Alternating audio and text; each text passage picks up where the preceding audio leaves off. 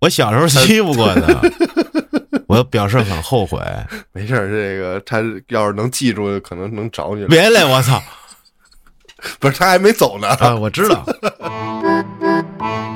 欢迎收听由后端组为您带来的“邪事儿”栏目。如果您有一些比较有意思的经历和故事，可以关注后端组公众号投稿给小编，也可以通过小编加入微信群和我们一起交流互动。大家好，我是老安。大家好，我是秋。今天第一个故事投稿的朋友叫散仙儿，他老爸的事儿，这是大散仙，大仙。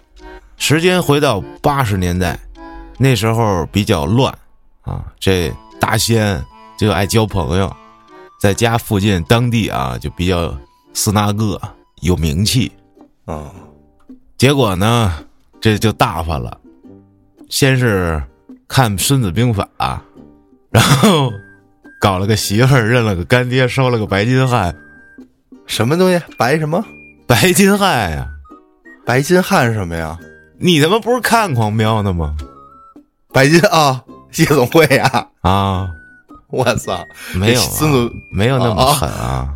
哦，我的意思是，大仙就混起来了，就赶上严打了，就成典型了，就劳改了。我有，在黑龙江的农业队劳改，得出去干活。劳改队有自己的地，而且还巨大，而且那个时代啊，说粮食非常金贵，秋收的时候怕别人偷。就会派四个狱警跟四个劳改犯一组，晚上分时间段巡逻，也不用怕犯人逃跑啥的。说因为能参加这晚上巡逻的，基本上都是还有仨月就放了的，就表表现比较好的，他没有必要跑了。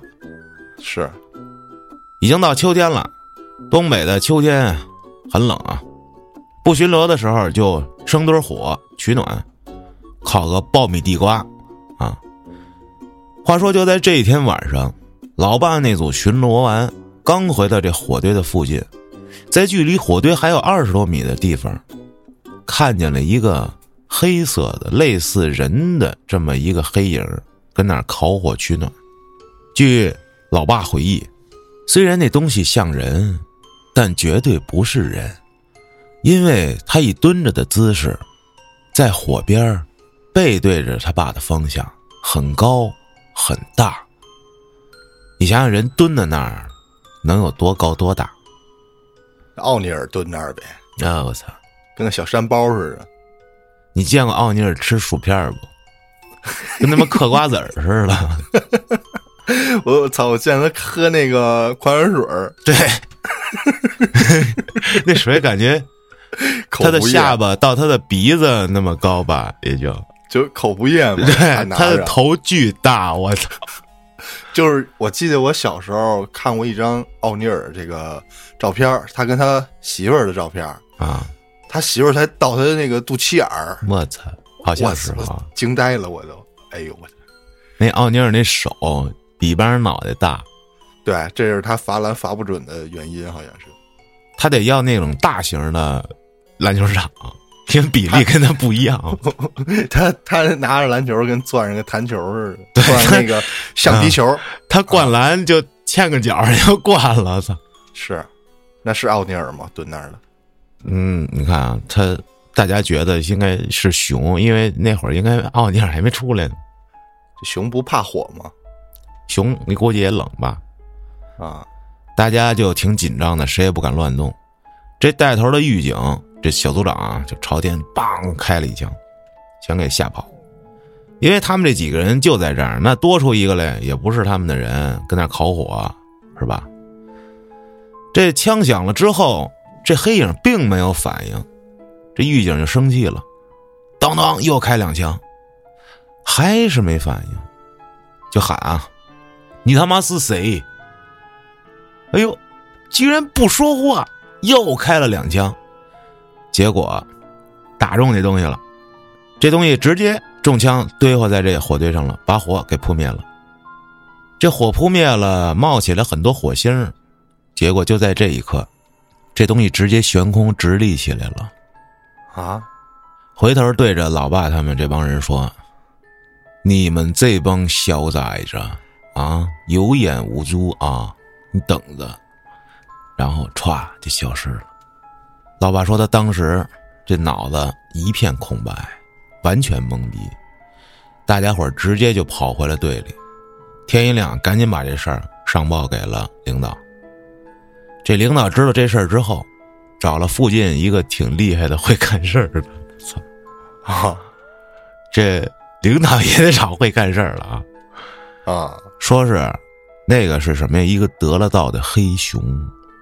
哦过了三天，白天啊，这会儿大家都在干活，突然从草丛里飞过来了一个小包袱，啊，就嗖扔过来了。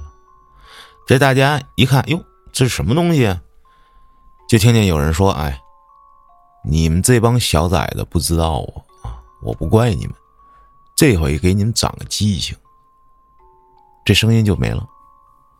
等大伙儿走过这包袱这儿，打开一看，发现这包袱里竟然是一个一岁左右的死孩子。啊我操！之后这件事的后续，说就不知道了。最后是由领导给处理的。这事儿也是他老爸的狱友来看他老爸，俩人聊天的时候聊起来当年的事儿，说出来。说如果这个故事被选中，他还有两个投稿可以分享给大家。你看现在大伙儿这投稿啊，都都是你先念我这个，我再给你接着投。我操，逼我都。这个故事也就结束了。也是啊，你说就万物有灵呗，这穷瞎子啊。啊你说那小黄鼠狼、小刺猬那么点儿大都能成精，那这比人还大，那嗯说不好。接着下一个故事投稿的朋友叫克里，话说在 C 市有一个鲜有人知的传说，他妈 C 市是哪儿啊？哎，这城市东南方向有一个偏远的小村儿这村子看起来普普通通，但相比于其他有个特别之处，这村儿生产宝石，宝石矿。宝石村儿啊宝，石村儿啊。有一个在市区当地大学就读的人叫小木，在得知了这个传说之后，想亲自去找找这个小村儿。在图书馆的地图册里翻了半天，没有找到这个小村儿的位置。当时这互联网也不发达，结果他搜索了半年，最后才得知如何找到这个村子。必须在每年的三月份农耕季，才能在东南方向找到宝石村的入口。于是，三月，小木终于在一片荒地附近找到了刻着宝石村的石碑。嚯往村里一去，到了一户人家，本想说明来意，希望能在这儿找个住处，没想到坐在屋外的大婶儿却先说话了：“你是来买宝石的吗？哎呦，来的真不是时候，你来早了，你应该秋收的时候再来，现在都耕种呢，没有宝石出产。”小木一听一愣，坐下来跟大婶儿聊了起来。聊天中得知啊，这儿的农耕生活很忙碌，现在更是一年中最忙的时候，大家都忙着翻土，为秋收做好准备。最近几周还总有些人跑来这村儿，就是为了找宝石拿回去卖。这村里的人哪怕在晚上都得找人巡逻，注意这地里有没有小偷溜进来。可是白天要播种，晚上还要逮人。这休息的时间都没了，小木听着就觉得村民们很辛苦，可能这帮村民也习惯了吧。这大婶说可以让这小木住下来，因为家里这大伯需要在晚上守着这地，不能回家睡觉。这屋里啊就空出了一间房，小木谢过之后，决定在这儿住宿一晚。大婶叮嘱他。半夜要是听到有人在喊叫，不要在意，应该呀是外面在打贼。夜半三更，小木仍然没有睡着，满脑子都是疑惑。这村里也没瞅见像工厂的地方啊，这宝石是怎么制作出来的呢？啊而且为什么说秋收的时候才有宝石呢？难道这宝石是他妈从地里长出来的？越想越奇怪，干脆啊起来了，我不如去地里看看得了。哎，就去那大伯那地儿吧，也不怕被逮，我也没挖是吧？我这手都干净的，哪哪都没沾土。哎，决定之后就悄悄出门了。出来之后，经过了一段小土路。来到了耕地的围栏旁边，用手扶着木头桩往里看。在月光的照映下，刚被翻新的耕地显得粗糙难看，跟电视机里的耕地毫无二致。小木盯着看了一会儿，这时，耕地的另一边突然有几柱灯光亮了起来。小木赶紧俯下身，只看见有四个人。其中两个人拿着手电，剩下两个跟在后边，蹑手蹑脚的走到耕地的一个角落，从背包里拿出工具，开始挖了起来。怎么就挖上了呢？偷宝石的来了。哦，就看着他们埋头苦干呀，还能稍微听见他们的对话。轻点挖啊，别磕着了。只要挖的一个就能买媳妇了啊！哐哐哐，这土有点硬啊。听的这话也是断断续续的，那绝对没跑了，这就是挖宝石的。看他们挖的这坑越来越大，渐渐的已经有两个头那么大了。四个人越挖越卖力，眼睛也不看向别处，这铲子的频率啊还越来越快。每个人嘴里还都不约而同的念叨起了“宝石，宝石，宝石，宝石，宝石”，也不停，就念叨着，一直念。不一会儿，这坑挖了有半人那么深了，就一直能听见“宝石，宝石，宝石，宝石”，魔怔了。这小木很惊讶呀，这帮人哐哐哐一直挖，也不休息。不倒气儿，一直跟这儿念叨。哎呦，就发现他们越来越不正常，仿佛就跟挖红了眼、入了魔一样。又过了一段时间，四个人挖出来的土已经在身后堆到腰了。看了眼表，挖二分钟了，心想自己老守在这儿也不行啊，干脆去找这大伯过来逮他们吧。正要转身，只听见一声：“挖到了！”扭过头一看，那几个人在坑里，这坑居然发出了微弱的红光。哟，真挖着了！只见这四个人手里的铁锹往边上一甩，跟饿虎扑食一样，就扑在这坑里，用自己的手哐哐哐就开始刨。一个不够，一个不够，一个不够。随着这坑里的红光越来越大，四个人也越来越疯狂。小木已经闻到了那个方向吹过来的风，这里面夹杂着血腥的味道。小木这时候都快看傻了，正愣神的时候，另一边围栏的门被打开了，只见一个人拿着一把大锤走了进来。这是谁呀？这是那大伯吗？这个人慢慢悠悠的拖着大锤走到坑旁边。这四个人这时还在坑里用手不停的挖。只见那个人手中举起大锤，划过月光，嘣，砸向了坑中。哎呦！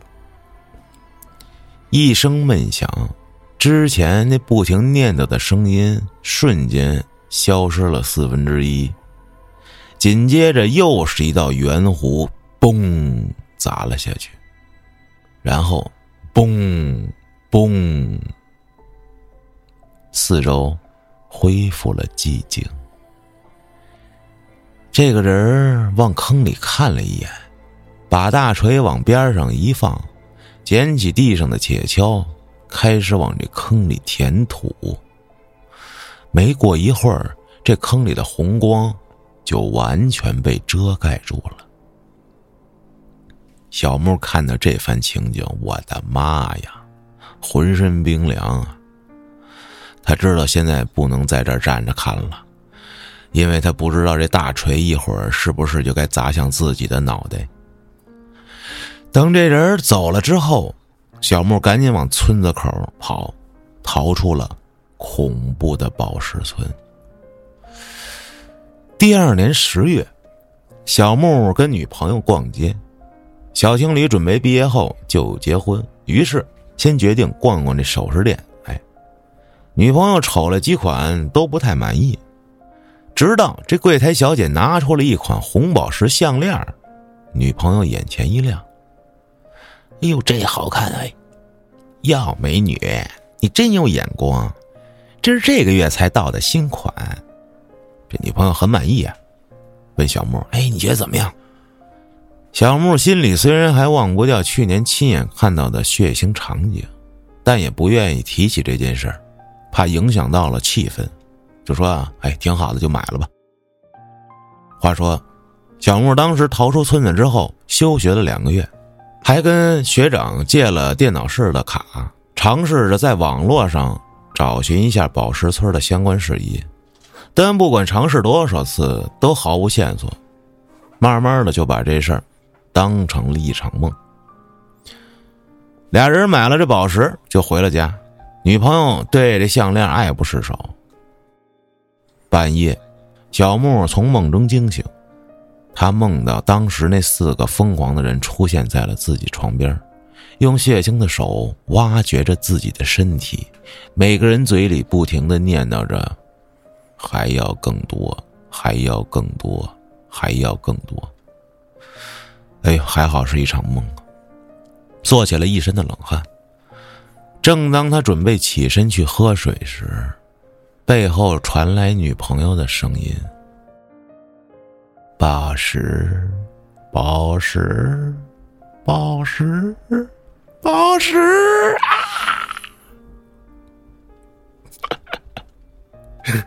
又是一场梦，是吗？这故事就结束了。这有点像他妈那个小时候看那地摊文学那种小小呃小杂志里面写的那种小故事。这就有点虎头蛇尾，哎呦，特别像后面会编不下去了。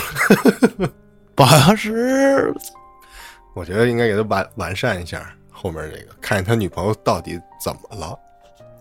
你看啊，其实他要是念别的就吓人了。对呀，你说你脑子里想起宝石，你有什么可吓人的？我还在想，这个宝石是不是它之所以能散发出。那么红的光，是因为它是拿人血给浸的。哎，这就是为什么说去晚上逮这个盗墓贼去，不什么盗墓贼，盗宝石贼，就是得给他们家镶的这地里这宝石才牛逼。但是这宝石从土里长出来，反正这个听起来像是一个那种，呃，奇幻故事似的。日本那个那电视剧小特短的那个。《世界奇妙物语》就类似于那样的吧？对，你说他上来这个地方就是有特定的时间才能进入啊？不知道现实中啊，就是有没有这种地方？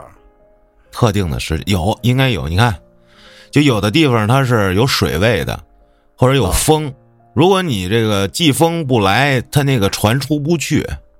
就如果要出这个岛，你必须赶上。你比如说冰火岛、灵蛇岛，是吧？《倚天屠龙记》里头，他要出冰火岛的时候，就得赶上那个季节，赶上风才能划船出去。啊，得借那阵风当做动力，对，要不然那船不动啊。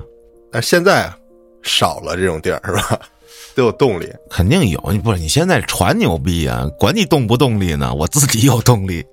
就像说是以前的苗疆啊，几百年前吧，说那会儿就那个地带嘛，它它是有那种瘴气。就一直弥漫在这个土地上面，得有特殊的什么呀，宝石啊，或者是能防止这个瘴气进入身体的这么一个东西吧？啊，你才能在这个里面居住啊，或者是进去，要不然你进去就是因为有这个瘴气就受不了就跟那毒气似的。你说这算不算也是一种，对吧？那你天然形成的，是吧？应该算呗。他这个意思不就是天然形成的吗？是陶渊明嗯，写的那《桃花源记》，你看那叫什么《仙剑奇侠传》里面那 桃花岛，对，就是那那赵灵儿待的那地儿叫什么来着？是吧？里面一大堆机关，你还得赶上那风才能到。就是是一个世外桃源呗。说白了，这个天然的屏障是为了保护这个世外桃源里面的东西或者那个环境。而且我记得非洲那块儿有好多的原始部落，啊呃，它好不不是非洲，它好像当时那个地方啊归印度的版图里，就他们那儿的人啊，真是原始人啊，就恨不得就草遮着身上那种的。啊，不穿衣服。啊，就他们都不知道印度是什么，也听不懂你说话，上岛了好几批的这种探险家吧，好多都被直接射死了，啊，好像还有一中国的探险家，是一大学生，他是传教士吧，到那儿了，到那儿第一次、第二次没事儿然后第三次让人给顶死了。为啥呀？我操！不知道这帮人就具有敌意，就对这个外来的人，啊，就你给他带物资，他收收完了什么射你，操！去你妈傻逼这帮人射你啊！拿弓箭射你，啊！操！好像是有这么个地儿啊，就现在也不远，离现在嗯。接着啊，投稿的朋友叫可乐酒，说这事儿是发生在他大学毕业后一次创业的时候，毕业了准备在家乡创业，想搞点养殖什么的吧。嗯。这光选址就费了好大的功夫，跟这村儿的四周找合适的厂房，最后找了这么一地儿修造站，就是很久以前的时候啊，这生产队时期遗留下来的修造站，主要是生产和修理农机农具，解散了之后这儿就废了，算起来四十多年了。这地儿啊面积挺大，还有现成的厂房，从节约成本的方面考虑。就非常合适。不过在这个地方有很多的传说，什么黑狗精啊，瘦长的黑影，什么冒火苗吧，这那乱七八糟的那传说不少。啊。不过当时啊年轻，啊不信这个，不在意，不怕，一心想着怎么搞钱，这什么乱七八糟的都不叫事儿，没有钱那才是最可怕的。对，这可乐酒跟一发小。啊，从小一起长大一好哥们儿一块儿弄，死党，平时俩人晚上都在这儿住，偶尔也会出现一个人住的时候啊。这一个人住的时候就有点稍微有点心里害怕了。不过过了一段时间也没发生过什么事儿，就不太在意了。直到有一天啊，这好哥们儿有事儿没来，这可乐酒，这不也住习惯了吗？也不怎么害怕了。但还是叫了他前院的一个邻居，啊，也是一发小。虽然年纪相仿，但是这发小在村里这辈儿比较大，爷爷辈儿的。哎，得叫他二爷。我嗯，这天就叫这二爷跟他作伴儿。这二爷养鱼的啊，啊，有一水库，这二爷跟那儿养鱼，每天早上天不亮四点就得起来去喂鱼去。这天晚上，哥俩啊，不对，应该叫爷儿俩，边抽烟边喝酒聊天，开心快乐。啊，临睡前，这可乐酒记得烟盒里还剩下两到三根烟吧，记不清了。不到凌晨四点的时候，这二爷起来要喂鱼去了。他虽然很困啊，但是他清楚的听到这二爷穿衣服开门出去的声说这修造院大院有一个大铁门。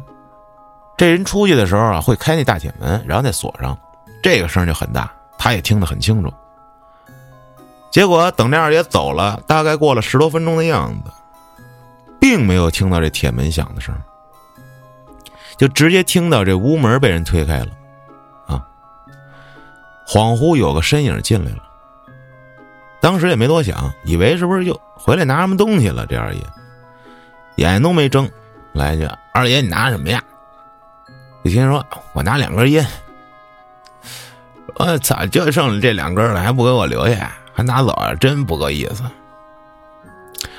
一听说，哎，说这烟瘾犯了，想抽根烟。这可乐酒始终没睁眼，说话声音是二爷的，但是有些沙哑，兴许是昨天晚上抽烟抽多了。随后听见出门关门离去的脚步声，但始终也没听到外面大铁门的声音，心里还想着咋不关大门啊？天亮了，起床，想着从桌上拿根烟，一看，哦，这想起来了，昨晚上被二爷拿走了。望向大门处，发现门是关好的。还上了锁，就心想：嗨，估计睡迷糊了，没听见，也没在意。忙完回家吃饭的时候，刚好碰上喂鱼回来的二爷，就说：“你呀，那不够意思啊，这烟也不给我留一盒，还特意跑回来拿一趟，真他妈行。”这二爷说：“我他妈拿你烟干嘛呀？我能拿我孙儿的烟吗？啊，我船舱里好几条呢。”结果就为这事儿，俩人掰扯了好一会儿。过了好几天，再问他，这二爷都有点生气了，说肯定不是我。哎呦，就他妈那两根烟，至于至于不得？结果俩人一见面，就说你丫拿我烟，我就没拿。然后十多年过去了，这二爷还是不承认是他拿的烟，操！就至今是个谜，谁拿的？啊，你说有没有可能就是他拿的？就这辈子我不认了，就是。但是他不是说这里面有一细节，就是他听见这个门开了，就是有人出去了，但没有听见这个大铁门再开，有人回来，就直接听见他屋门又开了嘛，是吧？嗯，有没有可能大铁门就没锁呀？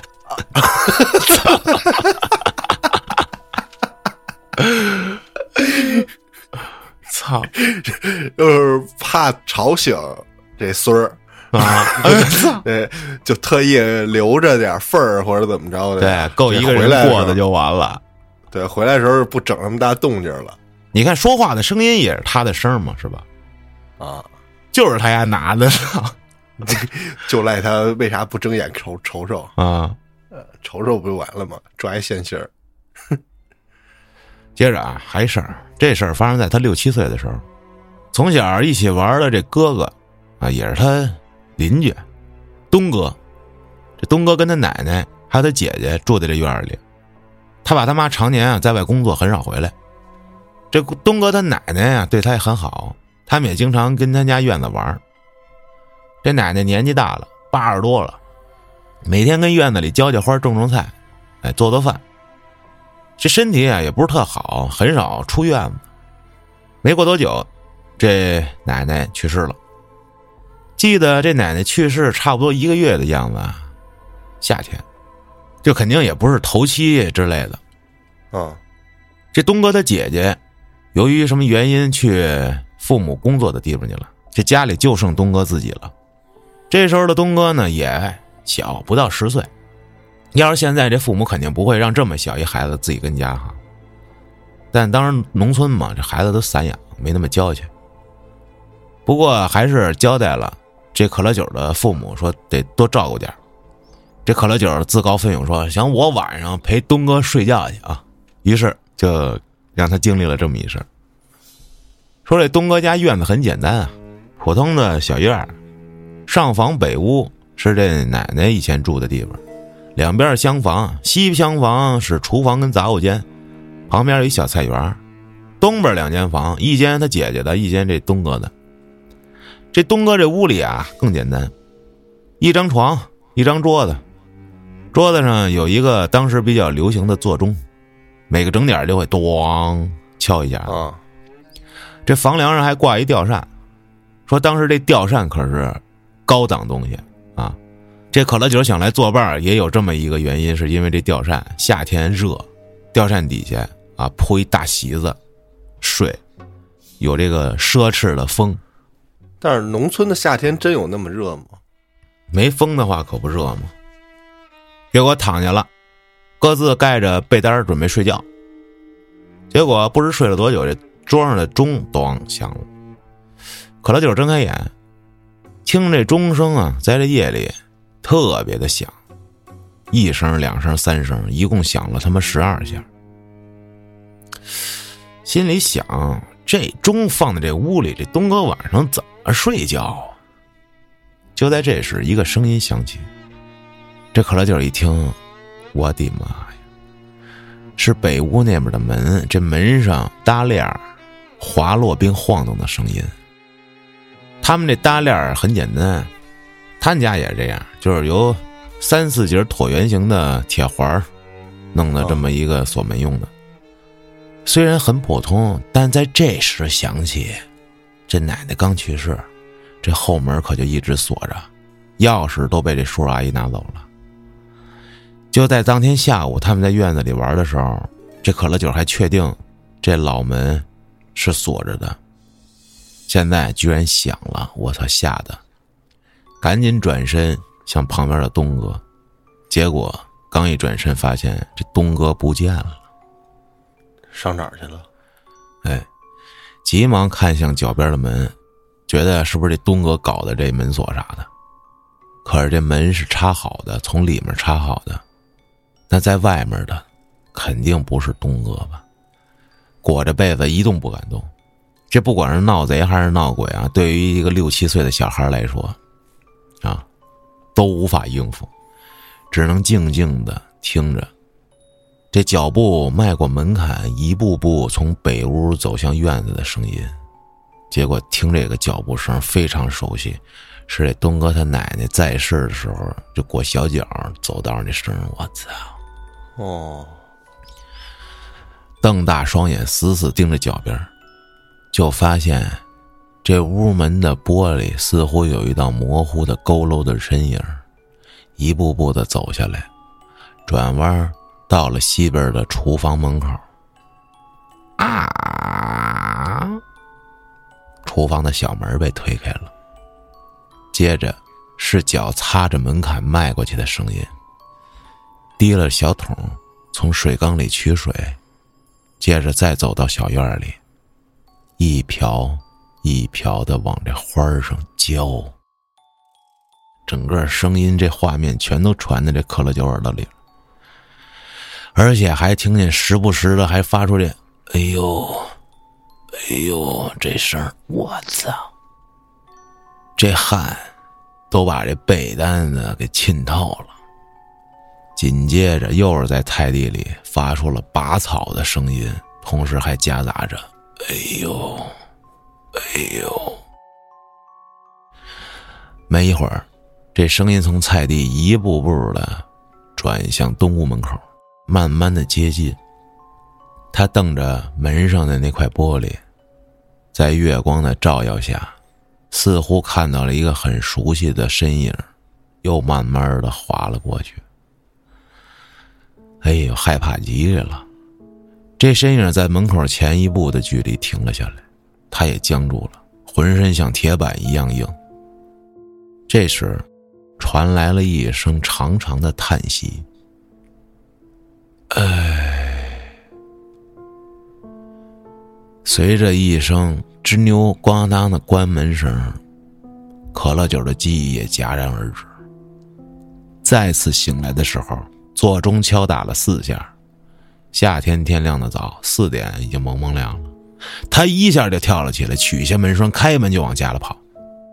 跳下床的时候，余光瞥向了小床，发现这东哥跟这小床上呼呼大睡。妈的，也不知道这小子夜里怎么跑床上睡去了，都不重要了，只想回家。一溜烟跑到家，这件事儿也就结束了。他很少跟别人提起过，更没有给东哥说过这件事儿。但这事儿过去了很久，直到现在，还历历在目。这是东哥的奶奶回来浇花家务了，对，这让孩子一个人跟家里，我这堆花儿也不给我浇，我得回来照顾一下了。啊，这哎呦哎呦哎，就是哎，这孩子，你这家里人也没人管我这花儿，哎呦，就这意思呗。啊，哎，你说这人去世了之后，还会想干这生前老干的事儿吗？我我也不知道啊。也是，我问你这个问题也比较诡异。好像是有这个说法啊，类似的这种说法，但是我也不知道，没没死过。操！等你等你哪天走了，你可以告诉我，去你妈的！给我使劲托梦。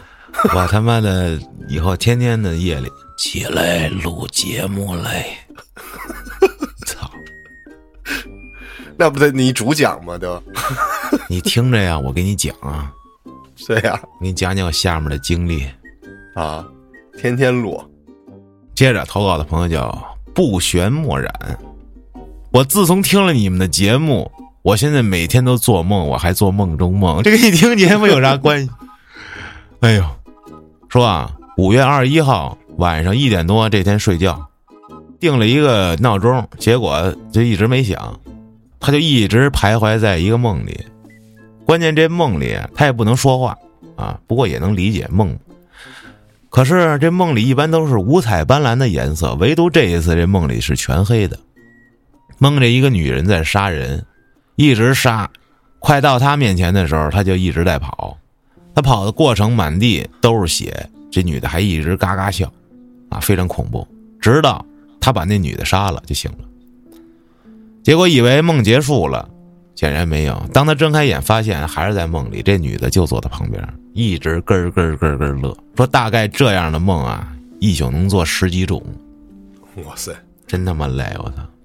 结果他爸给打电话醒了，本来要去上班，然后就迷迷糊糊睡着了。结果最可怕的是，那个女的又出现在他梦里了，是 就问他：“你去哪儿了呀？”然后之前那梦就继续重复，来来回回。我的妈呀！啊，一直到上午十点多，这父亲给他打电话，这才醒。这是让人找上了呀！我操！对呀，这好像跟听节目关系不是很大呀。对呀，你这是很有问题呀！老梦见同一个女的，还还还一直追杀你，啊，还主要他醒了，还又连上了这东西。是不是得找大师看看呀？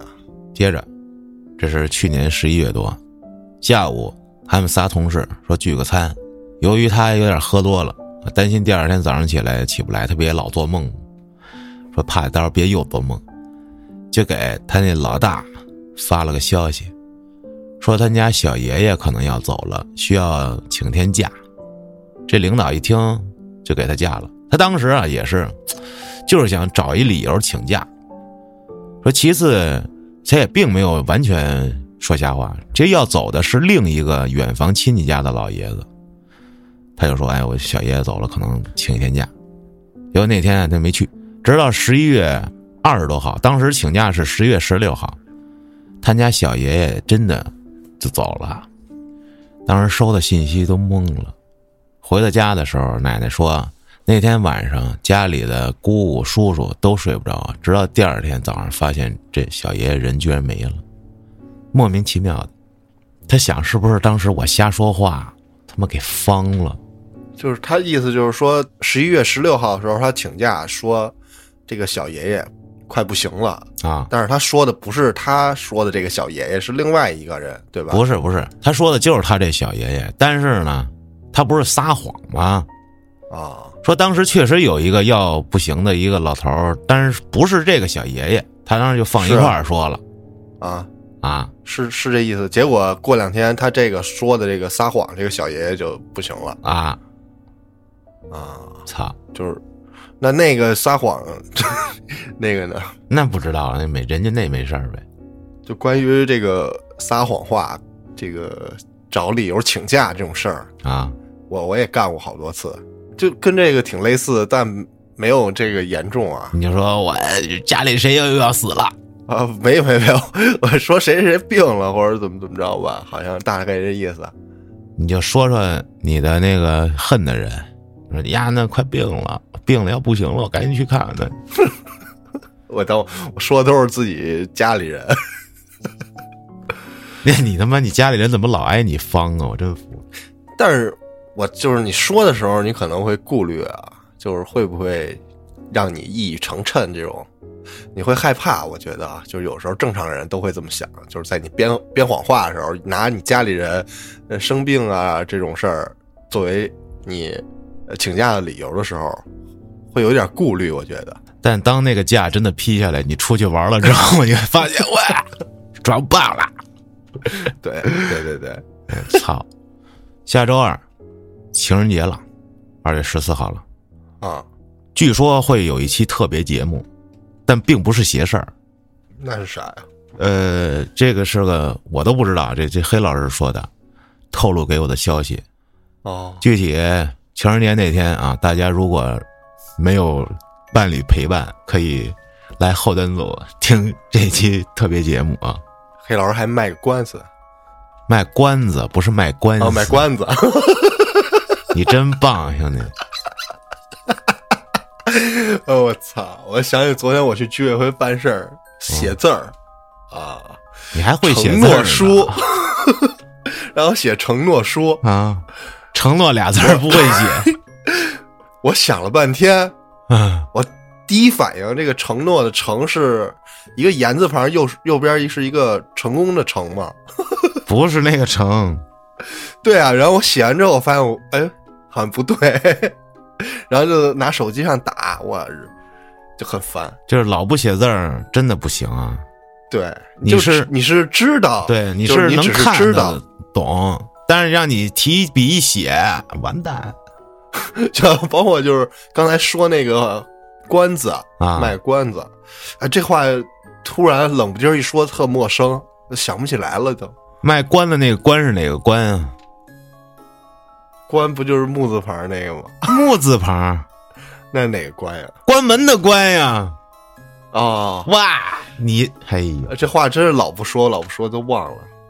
真行啊，你可完了。哎，还说呢，我今天你知道，我一直咱们现在不是这是十一点多吗？快十二点，我下午三点到五点，我得躲星。什么东西？我爸跟我说的，让我在三点五点躲星，就避三光，是什么星？星星的星，那是让你干啥呀？就跟屋里待着，不能见外面的太阳光、月亮光、星光这种，把窗帘拉上，你可以开着灯，然后避光，啊。俩小时吧，下午三点到五点，说好，反正。不是通过通过什么给你算出来这个结论呀？就是说属猪的今年的正月十九号吧，今年是太19岁是吗？反正类似吧，人说这个得跟家避光。哎，我之前好像还讲过一期关于躲星的这个故事呢，投稿那哥们儿避的可太狠了，从凌晨就开始避，说连他妈手机的光都不能有，这就扯淡了。啊说是自然的光，就是地球上的这些自然光嘛。那那些自然光也是从宇宙里来的嘛？这你这手机、电视这没事儿，是啊，那哥们儿居然在家里真是纯黑呀、一直待着，我操哇，啊！那那那挺早之前了光呗？我一会儿下午试试，我看看有啥奇妙的事儿发生。应该没有什么奇妙的事儿吧？我这个饭一会儿得提前做好，要不一会儿饿了没法订外卖，还得出去拿就完蛋了 哦，我操！啊！试试啊，这这到时候闭完了之后，下期节目跟大家分享一下。我估计也没有什么可分享的，就是什么事儿都没发生，就是把窗帘拉上，估计我也玩会儿电脑，也就俩小时过去了。对，说这个你自己在一屋里，不能有别人进来，关好门窗，不能透光，就不能见一点儿光亮。啊，那我这个窗帘拉上，也不可能说一点儿光亮都没有啊，找一没有窗户的屋呗，那哪行啊？那不厕所吗？我操！就是厕所呗。我操！跟厕所里待俩小时，我睡会儿。但是你家那个门厅也没有窗户，哦，对，那我不冻死了。这前后三天不能出远门，不能参加丧事，什么吊孝、探病、祭奠人家都不行。说除了啊家人之外，也不能探望没有满月的产妇或者流产的人、打胎的人，这都不行。还有这个不能接触半命人，你知道什么叫半命人吗？就吊一口气儿那种。半命人就是丧偶之人。哦，那只是前三前后三天不可以，对，但你前半个月这没事儿啊？我操，那应该没事儿。哎，好像没跟节目里说呢吧？啊，哎，这听众们不知道，就在今年一月三十一号那天，就咱录节目那天吧，对，我的一发小一哥们儿去世了。啊，这秋儿我们都认识，他比我大两岁，九三年的，比秋儿大三岁。今年九月份的生日还没过呢，二十九岁，英年早逝。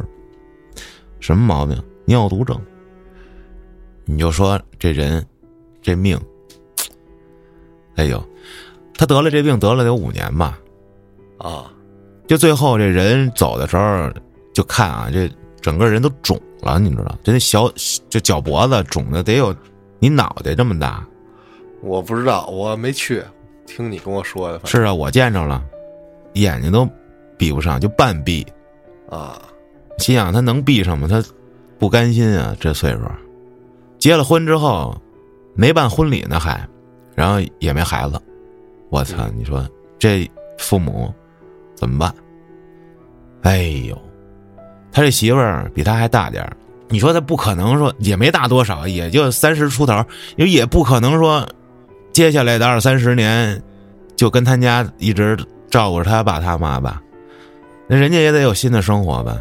那你说他老爸老妈这也没留一个孩子，以后就是老两口俩人了，啊，太难了。